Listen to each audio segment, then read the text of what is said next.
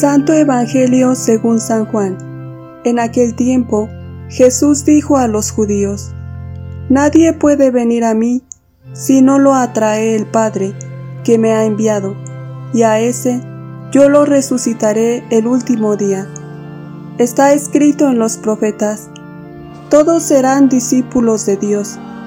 Todo aquel que escucha al Padre y aprende de Él, se acerca a mí. No es que alguien haya visto al Padre fuera de aquel que procede de Dios. Ese sí ha visto al Padre. Yo les aseguro, el que cree en mí tiene vida eterna. Yo soy el pan de la vida. Sus padres comieron el maná en el desierto y sin embargo murieron. Este es el pan que ha bajado del cielo para que quien lo coma no muera. Yo soy el pan vivo que ha bajado del cielo.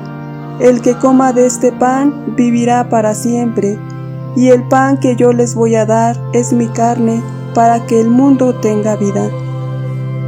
Palabra del Señor.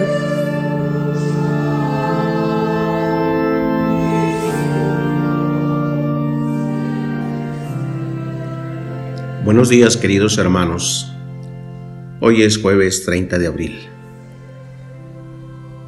Eh, acabamos de escuchar el Evangelio. En el discurso de Jesús sobre el pan de la vida, hay un momento en el que se dirige a los judíos de manera especial. A partir de este pasaje que hemos escuchado, termina un diálogo entre Jesús y la gente. De aquí en adelante, los líderes judíos empiezan a entrar en la conversación y la discusión se hace más tensa cada vez. Jesús nos dice, nadie puede venir a mí si no lo atrae el Padre que me ha enviado. Él nos elige, Él nos espera, nos busca y siempre se deja encontrar. Cristo es la palabra personal de Dios, la palabra que se comunica, se nos da.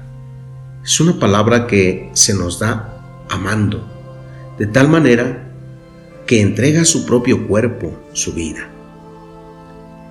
En este amplio discurso, Jesús utiliza una serie de imágenes poéticas para identificarse con el pan de la vida. Si desciframos inteligentemente dicha imagen, entendemos que el mensaje de Jesús es una palabra que permite acceder a una vida más plena también podemos comprender que Jesús es pan de vida, porque se ofrece en cada Eucaristía como alimento para alentar nuestra solidaridad cristiana hacia quienes ven amenazada su vida. Quien se alimenta de la vida divina de Jesús nos ofrece en cada Eucaristía que va a quedar fortalecido para entregar su propia vida al servicio de los hermanos. De ahí podemos extraer la clave de lectura que nos permite descifrar el pasaje de Isaías que no comprende el funcionario etíope. Quien haya asimilado que existe mayor dicha en dar que en recibir, y quien haya comprendido el sentido profundo de la Pascua de Jesús, aprenderá a no temer a la muerte, porque ha encontrado en su vida al Señor de la vida. En el Evangelio de hoy nos dan eh, la buena noticia de que el Hijo de Dios, Jesús, quiere ser para nosotros pan de vida y se hace pan y alimento que nos da vida. Y el que lo coma no morirá, tendrá para siempre vida. Todo este discurso del pan de la vida tiene una propuesta mística, es decir, nos presenta la forma de vivir ahora, en esta tierra, los bienes y gozos que tendremos en la vida eterna. Por eso afirma, el que cree tiene ya vida eterna. Es el anticipo de la comunión de amor que un día se nos revelará plenamente. El Papa Benedicto XVI en su encíclica Sacramentum Caritatis nos dice, el Señor Jesús que por nosotros se ha hecho alimento de verdad y de amor, hablando del don de su vida, nos asegura que quien coma de este pan vivirá para siempre.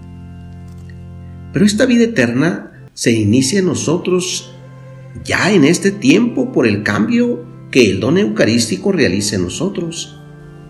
El que come de mi cuerpo vivirá por mí.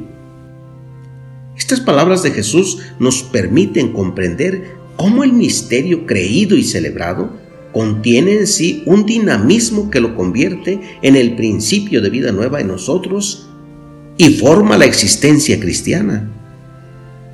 En efecto, comulgando el cuerpo y la sangre de Cristo, nos hace partícipes de la vida divina y de un modo cada vez más adulto y consciente. Nuestro caminar en la vida es ir al encuentro de Dios en la fe.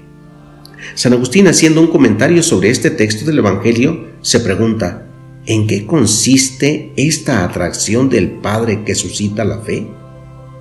Y responde algo claramente que lo podemos entender y dice, lo que suscita es el amor. Hoy, queridos hermanos, pidámosle al Señor que nos conceda tener hambre de Él, que estemos deseosos de ser saciados, que no permita que faltemos a la cita del encuentro con su palabra y con su cuerpo, que descubramos su presencia real en el sacramento. Que tengan un buen día, queridos hermanos. Que Dios los bendiga. Nos vemos el próximo jueves.